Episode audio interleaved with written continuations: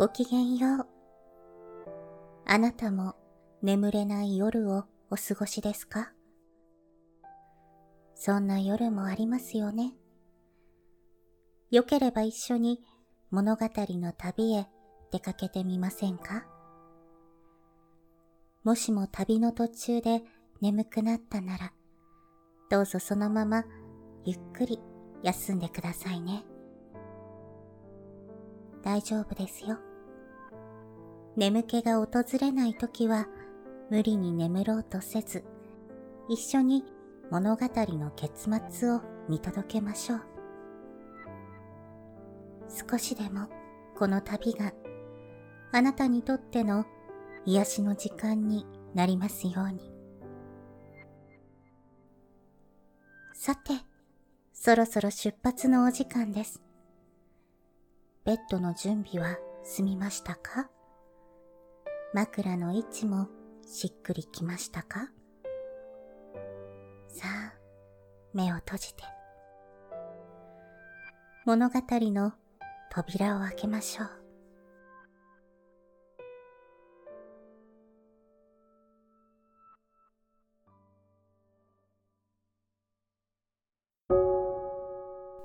本日のお話は、新見南吉作、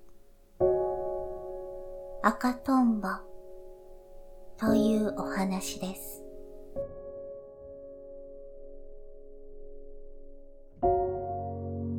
赤とんぼは3回ほど空を回って、いつも休む一本の垣根の竹の上にちょいと止まりました。山里の昼は静かです。そして初夏の山里は本当に緑に包まれています。赤とんぼはくるりと目玉を転じました。赤とんぼの休んでいる竹には朝顔の鶴が巻きついています。昨年の夏、この別荘の主人が植えていった朝顔の結んだ実がまた生えたんだろうと赤とんぼは思いました。今はこの家には誰もいないので雨戸が寂しく閉まっています。赤とんぼはついと竹の先から体を離して高い空に舞い上がりました。三四人の人がこっちへやってきます。赤とんぼはさっきの竹にまた止まってじっと近づいてくる人々を見ていました。一番最初にかけてきたのは赤いリボンの帽子をかぶったかわいお嬢ちゃんでした。それからお嬢ちゃんのお母さん。荷物をどっさり持った書生さんと高三人です。赤とんぼはかわいいお嬢ちゃんの赤いリボンに止まってみたくなりました。でも、お嬢ちゃんが怒ると怖いなと、赤とんぼは頭をかたげました。けどとうとう、お嬢ちゃんが前へ来たとき、赤とんぼは、お嬢ちゃんの赤いリボンに飛び移りました。あ、お嬢さん、帽子に赤とんぼが止まりましたよと、書生さんが叫びました。赤とんぼは今にお嬢ちゃんの手が自分を捕まえに来やしないかと思ってすぐ飛ぶ用意をしました。しかしお嬢ちゃんは赤とんぼを捕まえようともせず、まあ、私の帽子に嬉しいわと言って、嬉しさに飛び上がりました。つばくらが風のようにかけていきます。かわいいお嬢ちゃんは今まで空き家だったその家に住み込みました。もちろんお母さんや書生さんも一緒です。赤とんぼは今日も空を回っています。夕日がその羽を一層赤くしています。とんぼとんぼ、赤とんぼ、すすきの中は危ないよ。あどけない声でこんな歌を歌っているのが聞こえてきました。赤とんぼはあのお嬢ちゃんだろうと思って、そのまま声のする方へ飛んでいきました。思った通り歌ってるのはあのお嬢ちゃんでした。お嬢ちゃんは庭で行水をしながら一人歌ってたのです。赤とんぼが頭の上へ来ると、お嬢ちゃんは持ってたおもちゃの金魚を握ったまま、私の赤とんぼと叫んで、両手を高く差し上げました。赤とんぼはとても愉快です。書生さんがシャボンを持ってやってきました。お嬢さん、背中を洗いましょうか。いや、だって、いや、いや、お母さんでなくっちゃ。困ったお嬢さん。書生さんは頭をかきながら歩き出しましたが、朝顔の葉に止まって、二人の話を聞いてる赤とんぼを見つけると、右手を大きくぐるっと一回回しました。妙なことをするなと思って、赤とんぼはその指先を見ていました。続けて、ぐるぐると書生さんは右手を回します。そしてだんだんその円を小さくして赤とんぼに近づいてきます。赤とんぼは大きな目をギョロギョロ動かして書生さんの指先を見つめています。だんだん円は小さく近くそして早く回ってきます赤とんぼはめまいをしてしまいました。次の瞬間赤とんぼは書生さんの大きな指に挟まれていました。お嬢さん赤とんぼを捕まえましたよ。あげましょうか。私の赤とんぼを捕まえたりなんかして、山田のバカ。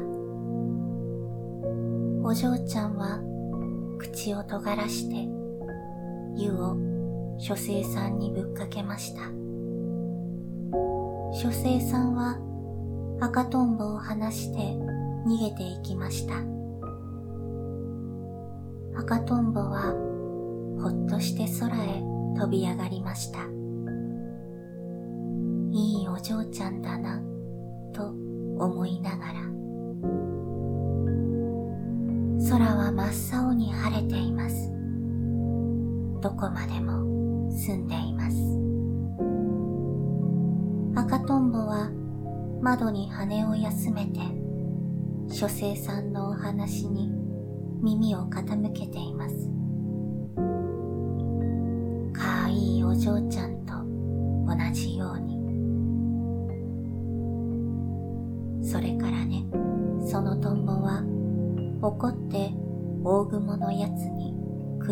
いました。食いつかれた大雲は痛い痛い助けてくれってね大声に叫んだのですよ。すると出てきたわ出てきたわ。小さな雲が雲のように出てきました。けれどもトンボはもともと強いんですから片端から雲に食いついてとうとう一匹残らず殺してしまいました。ほっとしてそのトンボが自分の姿を見るとこれはまあどうでしょう。雲の血が真っ赤についてるじゃありませんか。さあ大変だってトンボは泉へ飛んでいって体を洗いました。が赤い血はちっとも取れません。で神様にお願いしてみるとお前は罪のない雲をたくさん殺したから。そのたたりでそんなんになったんだ。と叱られてしまいました。そのトンボが今の赤トンボなんですよ。だから赤トンボは良くないトンボです。書生さんのお話は終わりました。私はそんなむごいことをした覚えはないがと赤とんぼが首をひねって考えましたときお嬢ちゃんが大声で叫びました。嘘だ嘘だ。山田のお話はみんな嘘だよ。あんな可愛らしい赤とんぼがそんなむごいことをするなんて。雲の赤血だなんてみんな嘘だよ。赤とんぼは本当に嬉しく思いました。例の書生さんは顔を赤くして行ってしまいました。窓から離れて赤とんぼはお嬢ちゃんの肩につかまりましたまあ私の赤とんぼかわいい赤とんぼお嬢ちゃんの瞳は黒く澄んでいました暑かった夏はいつの間にか過ぎ去ってしまいました朝顔は垣根に巻きついたまましおれました。スズムシが涼しい声で鳴くようになりました。赤とんぼはお嬢ちゃんに会いにやってきました。赤とんぼはちょっとびっくりしました。それはいつも開いている窓が皆閉まっているからです。どうしたのかしらと赤とんぼが考えたとき、玄関から誰か飛び出してきました。お嬢ちゃんです。あの、かわいいお嬢ちゃんです。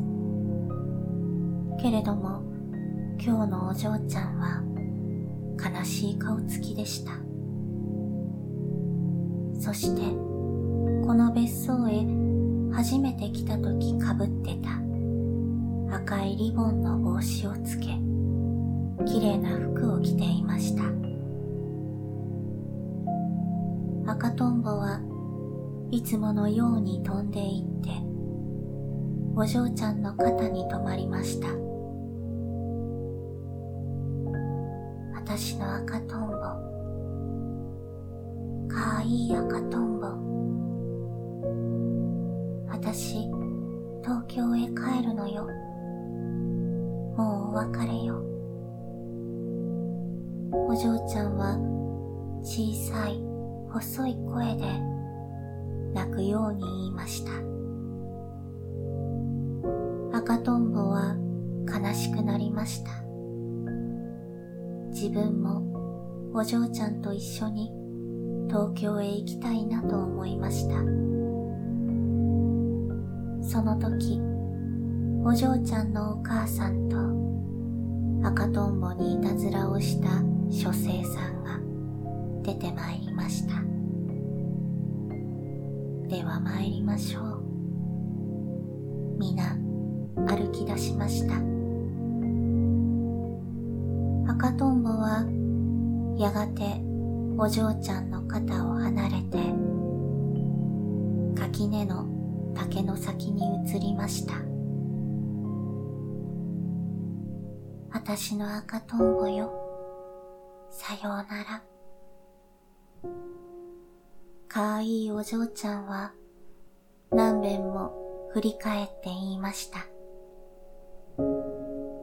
けどとうとう皆の姿は見えなくなってしまったのです。もうこれからはこの家は空き家になるのかな赤とんぼは静かに首を傾けました。寂しい秋の夕方など赤とんぼは雄花の穂先に止まってあのかわいいお嬢ちゃんを思い出しています。